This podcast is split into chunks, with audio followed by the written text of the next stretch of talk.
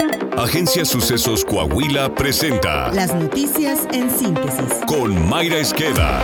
Esto es lo más relevante para empezar.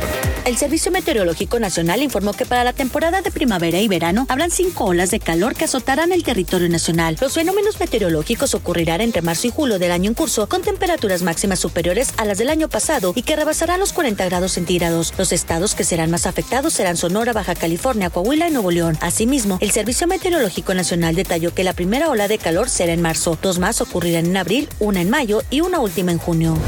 Ante la crisis de agua que se registra en la Ciudad de México y en diversas ciudades del norte del país, el presidente López Obrador propuso llevar agua desde el sureste del país mediante acueductos. En el sureste está el 70% del agua del país. Entonces, cualquiera podría decir, así como lamentablemente traemos gas de Texas por gasoductos, ¿por qué no? En acueductos traemos agua de Tabasco, del Grijalva, del Usumacinta, del González, en el caso del río Coatzacoalcos, del Papaloapan y de todos los ríos de Veracruz hacia la Ciudad de México o hacia el norte para llevar agua a Nuevo León y otros estados. ¿no? Sí, sí, sí, sí, sí. Es bueno el proyecto. Al actual gobierno federal de Morena le restan poco más de siete meses. Si desde septiembre de 2022 que arrancaron las obras del acueducto de la presa El Cuchillo 2, que consiste en la edificación de 100 kilómetros de tubería, no lo han podido concluir con el abastecimiento al 100%, imagine cuánto tardarían las obras para llevar agua desde Tabasco a Nuevo León a una distancia de más de 1.400 kilómetros.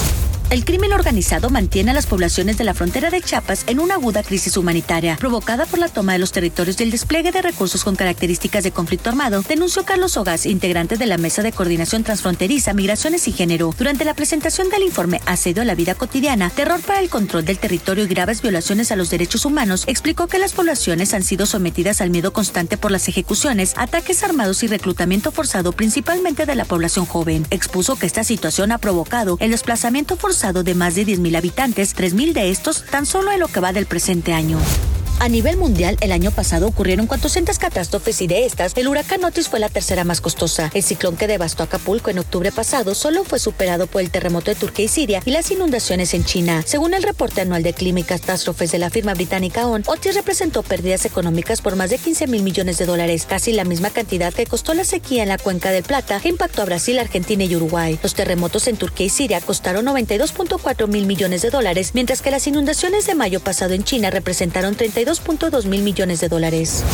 En México, el éxito empresarial ya no solo tiene presencia con los varones, también las mujeres han ganado terreno en los negocios. Estas son las tres mujeres más ricas del país. María Asunción Aramburu Zavala, quien ha destacado en los sectores de la cerveza, la industria alimentaria y las inversiones. Además, María Asunción es una de las herederas de la cervecera Grupo Modelo y pese a la venta de la empresa siguió como accionista. Su fortuna se calcula en 6.200 millones de dólares. Eva Gonda de Rivera, quien es viuda de Eugenio Garza Lagüera, uno de los principales accionistas de Grupo FEMSA, empresa propietaria de Coca-Cola, así como de las tiendas Oxxo. Además, tiene sus acciones en la cervecera Heineken. Su fortuna millonaria se calcula a 5.800 millones. Karen Virginia Beckman, quien es heredera de casi el 36% de la compañía que produce el tequila José Cuervo. De acuerdo con Forbes, la fortuna de Karen asciende a los 3.200 millones de dólares.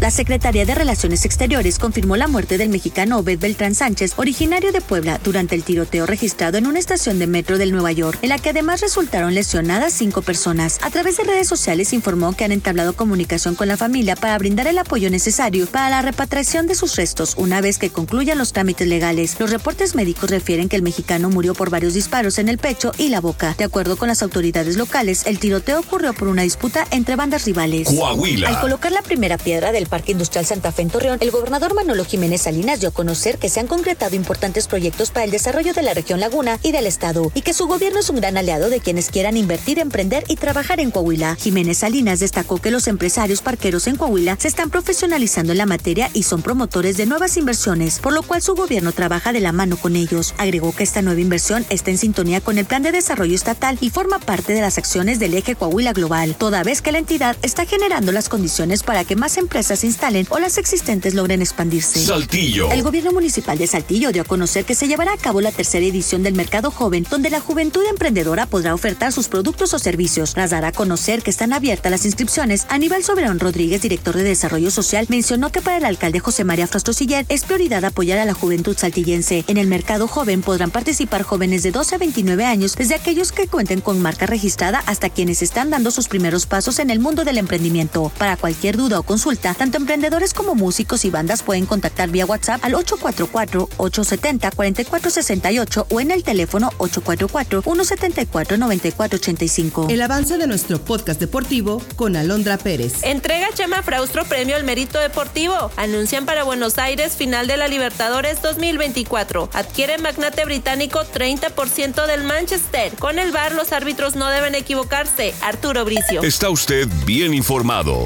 Somos Sucesos Coahuila.